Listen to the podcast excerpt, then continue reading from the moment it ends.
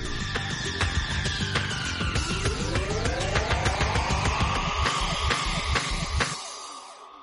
Y buscamos el análisis y lo hacemos cuando pasan 11 minutos de las 9 de la noche, una hora menos en Canarias. A Ricardo González es gestor de GPM y autor del libro El Código de Wall Street. Ricardo, muy buenas noches.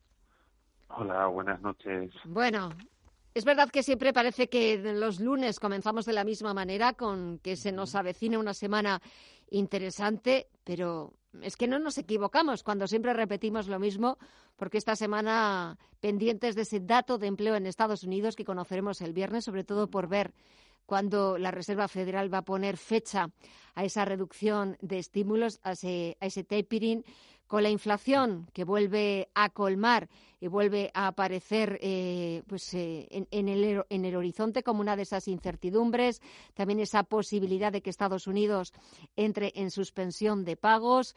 Estamos ya en esta primera semana completa del mes de octubre. A ver, ¿por dónde empezamos?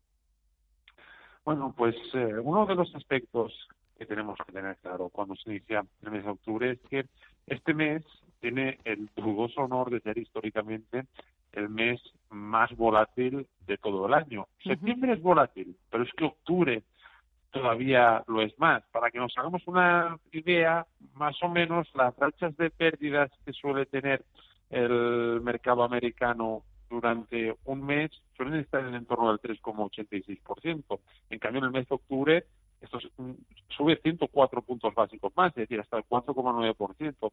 Esto nos indica que históricamente el mes de octubre ha sido un mes de fuertes vaivenes y de momento vamos en esa dirección, porque veíamos subir la semana pasada aproximadamente pues un 1,3 1,15% al SP500 y hoy lo vamos a caer 1,3%. Prácticamente se queda en el mismo sitio que estaba el pasado lunes y hemos tenido dos días con fluctuaciones de más del 1%. Dicho esto, hay que tener en cuenta que cuando hay tantísima volatilidad en los mercados, sobre todo el inversor inexperto, tiende a perder la perspectiva, ¿no? Al final, llevamos dos jornadas, el mercado parece que se ha movido mucho al alza y a la baja y estamos prácticamente en el mismo sitio. En este contexto, para mí lo importante siempre es coger perspectiva y ver cuál es la tendencia de fondo. Y la tendencia de fondo en el mercado americano sigue siendo alcista. Pueden haber oscilaciones este mes de octubre, como ya he comentado, porque es un mes históricamente volátil, pero más allá de estas oscilaciones, también tenemos que tener en cuenta que a finales de octubre suele iniciarse el que es el tradicional rally de fin de año. Ese rally de fin de año suele tener su comienzo alrededor del 27, 28 de octubre y ya encadena dos meses muy positivos como suelen ser los meses de noviembre y de diciembre. Así pues, con todo esto y resumiendo, lo que tenemos que esperar de este mes de octubre es que haga honor a esa volatilidad que suele tener todos los meses de octubre y estar atentos a finales de mes, porque a partir de ahí sí que podría ser que esa volatilidad tienda a reducirse y con esa volatilidad reduciéndose, iniciarse más altas para los mercados. y, y, para afrontar este mes de octubre eh, y hacer honor a su volatilidad, eh, como viene siendo eh, tradición, ¿dónde habría que estar posicionados? ¿Cómo tomamos mejor este mes de octubre en los mercados? Pues mira, hay que tener en cuenta que cuando hay mucha volatilidad, que también pueden haber sustos en, el transcurso del mes, los mercados que más van a sufrir van a ser los mercados más débiles. Y entre esos mercados más débiles están, por desgracia, la mayoría de bolsas europeas, entre ellas el mercado español y también la mayoría de mercados emergentes. Es decir, son mercados que ahora mismo evitaríamos, porque en este contexto de alta volatilidad si hay cualquier susto, tienen todas las papeletas de ser los que más eh, disgusto se lleven. En cambio, a partir de cuando se recupere, cuando la volatilidad vuelva a la normalidad a finales de mes, ahí tendríamos en cuenta a los mercados más fuertes. ¿Y cuáles son estos? El mercado americano sigue estando muy fuerte y en Europa hay algunos mercados como por ejemplo la bolsa de Noruega, por ejemplo la bolsa de Austria, o incluso la bolsa de Holanda, que son mercados que están muy fuertes y que tendríamos en cuenta. He comentado la bolsa de Noruega, y aquí me gustaría eh, hacer un, un paréntesis, comentar que también hay que tener en cuenta que las materias primas técnicamente muestran un aspecto muy favorable, más incluso que el de la propia renta variable. Podemos estar ante un nuevo tramo alcista dentro de las materias primas. Y destacaba lo de Noruega, porque Noruega es un mercado que tiene mucha exposición, sus compañías, a los precios de las materias primas, sean las petroleras o sean papeleras. Y entonces, en este contexto alcista que tenemos en las materias primas, que parece que han subido mucho, pero es que los gráficos técnicamente nos dicen que lo más probable es que sigan subiendo en las próximas semanas. Y este, de ese contexto alcista en las materias primas se van a, a, beneficiar especialmente mercados dependientes, como podría ser la Bolsa de Noruega, y sectores dependientes, como pueden ser las petroleras. Para mí, de cara a este último trimestre del año, uno de los eh, productos que más probabilidades apunta de dispararse al alza son las materias primas y creo que van a ser eh, protagonistas de estos próximos meses porque han subido mucho en este 2021 y todavía en este último trimestre es probable que suban más. Atentos a las presiones inflacionistas que esto podría generar. Eh, hablando de materias primas, hoy estamos viendo cómo está subiendo el precio del crudo en Europa y en Estados Unidos y hace unos días leíamos el informe de Goldman Sachs que hablaba o aventuraba un precio del crudo de 90 dólares. ¿Cómo lo ves?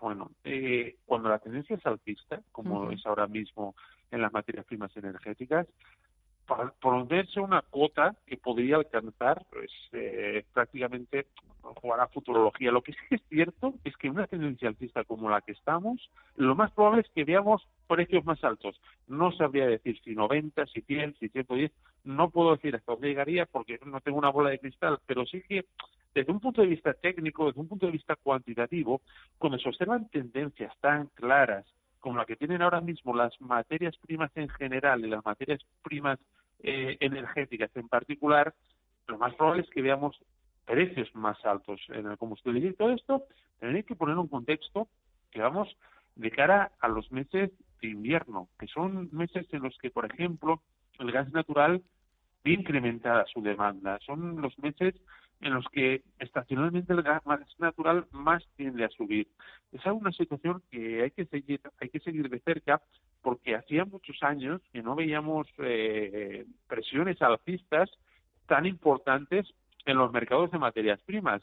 Estas tensiones, evidentemente, pues tienen pueden tener su repercusión en eh, no solo en la economía en general, sino en el día a día de la de la población. Es una situación, en mi opinión, a seguir muy importante porque es que además eh, recordemos que de materias primas energéticas, como por ejemplo el gas natural, se genera, por ejemplo, la electricidad, de la que últimamente se está hablando muchísimo, y todo esto, pues al final tiene un efecto, un efecto en cadena.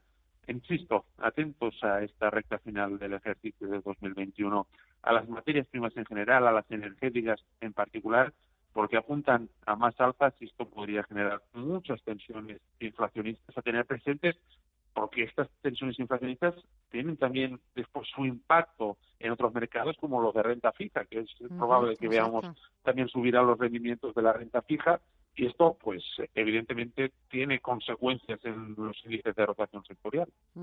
Exactamente. Estaremos muy mm. atentos, no le quitaremos el ojo a lo que pase en los próximos días, en las próximas semanas, sobre todo también en el mercado de materias primas. Y los datos que se vayan publicando nos irán diciendo si ese repunte de la inflación que estamos viendo es algo temporal, es algo coyuntural, como nos quieren hacer creer desde la Reserva Federal o desde otras instituciones, o si hay un verdadero problema estructural detrás. Lo iremos viendo porque al final los datos en los que nos dan o nos quitan la razón. Ricardo González, gestor de GPM y autor del libro El Código de Wall Street. Gracias, como siempre, por el análisis, por estos minutitos. Que pases una muy buena noche y hasta pronto. Un abrazo. Gracias, buenas noches, un abrazo.